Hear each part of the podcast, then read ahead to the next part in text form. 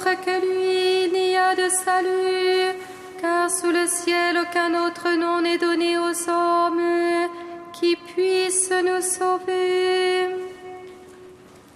Le Christ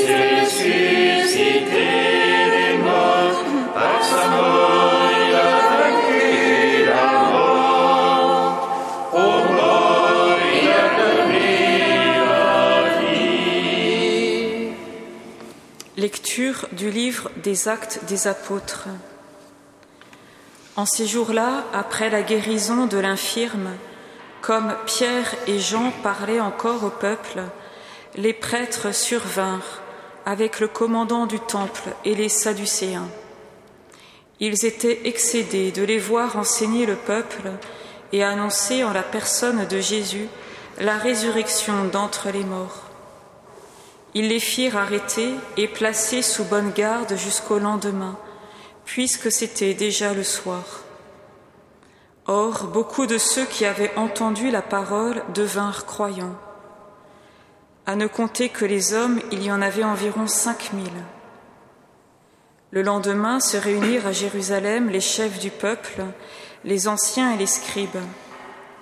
Il y avait là Anne, le grand prêtre, Caïphe, Jean, Alexandre, et tous ceux qui appartenaient aux familles de grands prêtres.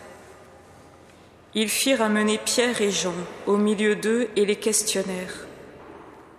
Par quelle puissance, par le nom de qui, avez-vous fait cette guérison? Alors Pierre, rempli de l'Esprit Saint, leur déclara, Chefs du peuple et anciens, nous sommes interrogés aujourd'hui pour avoir fait du bien à un infirme. Et l'on nous demande comment cet homme a été sauvé. Sachez-le donc, vous tous, ainsi que tout le peuple d'Israël. C'est par le nom de Jésus le Nazaréen, lui que vous avez crucifié, mais que Dieu a ressuscité d'entre les morts. C'est par lui que cet homme se trouve là, devant vous, bien portant. Ce Jésus est la pierre méprisée de vous, les bâtisseurs, mais devenue la pierre d'angle. En nul autre que lui, il n'y a de salut car sous le ciel, aucun autre nom n'est donné aux hommes qui puisse nous sauver.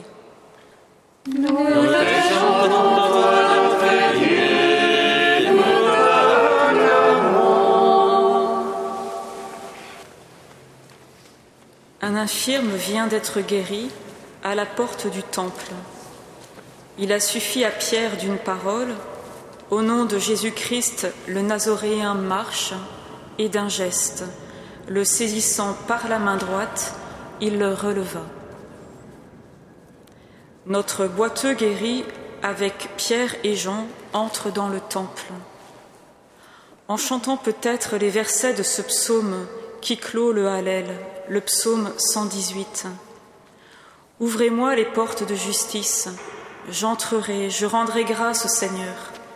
C'est ici la porte du Seigneur, qu'ils entrent les justes. Je te rends grâce car tu m'as exaucé, tu es pour moi le salut. Mais presque aussitôt Pierre doit s'expliquer. Il ne se dérobe pas, tout au contraire, il va au-devant. Il sait, depuis cette rencontre sur les bords du lac, qu'un autre le saint. C'est d'abord à ses frères, hommes d'Israël, remplis d'effroi et de stupeur devant cette guérison, qu'il s'explique. Nous l'avons entendu hier. Dans un discours plein de feu, imprégné des Écritures, il leur annonce en Jésus la résurrection des morts. Non pas une annonce extérieure, mais intérieure à leur vie. Vous avez tué le prince de la vie, lui que Dieu a ressuscité d'entre les morts. Déjà le jour de Pentecôte, Pierre s'était adressé au peuple en ces termes. Cet homme qui avait été livré par le dessein bienveillant de Dieu, vous l'avez livré et fait mourir en le clouant à la croix par la main des impies, mais Dieu l'a ressuscité. Aujourd'hui encore, nous entendons Pierre s'adressant aux prêtres, commandants du temple et sadducéens, contrariés qu'ils sont de voir Pierre annoncer en la personne de Jésus la résurrection des morts. J'imagine alors ici Pierre faire mémoire de sa rencontre avec les deux disciples de retour à Jérusalem le soir de sa résurrection. On s'en souvient avec lui, Jésus se fait reconnaître en interprétant dans toutes les Écritures ce qui le concernait, en commençant par Moïse et parcourant tous les prophètes. Ne, fallait-il pas, dei en grec, que le Christ endura ses souffrances pour entrer dans sa gloire? Ce dessein de salut, marqué par l'expression il faut, nous le retrouvons dans notre passage, développé à partir justement d'une citation du psaume 118 que je citais tout à l'heure et que nous chanterons ce soir. La pierre qu'ont rejetée les bâtisseurs est devenue la tête d'angle. Jésus lui-même en avait fait la lecture prophétique en conclusion de la parabole des vignerons homicides proclamée dans le temple en présence des mêmes grands prêtres, scribes et anciens. Pierre actualise en un verset tout ce psaume. Ce Jésus est la pierre méprisée de vous, les bâtisseurs, mais devenue la pierre d'angle. En rejetant ce nom de Jésus, les chefs accomplissent le psaume 118. Mais ce même psaume, si nous allons jusqu'au bout, laisse aussi espérer leur conversion et la reconnaissance de celui qui vient au nom du Seigneur. En nul autre que lui, il n'y a de salut, car sous le ciel, aucun autre nom n'est donné aux hommes qui puissent nous sauver.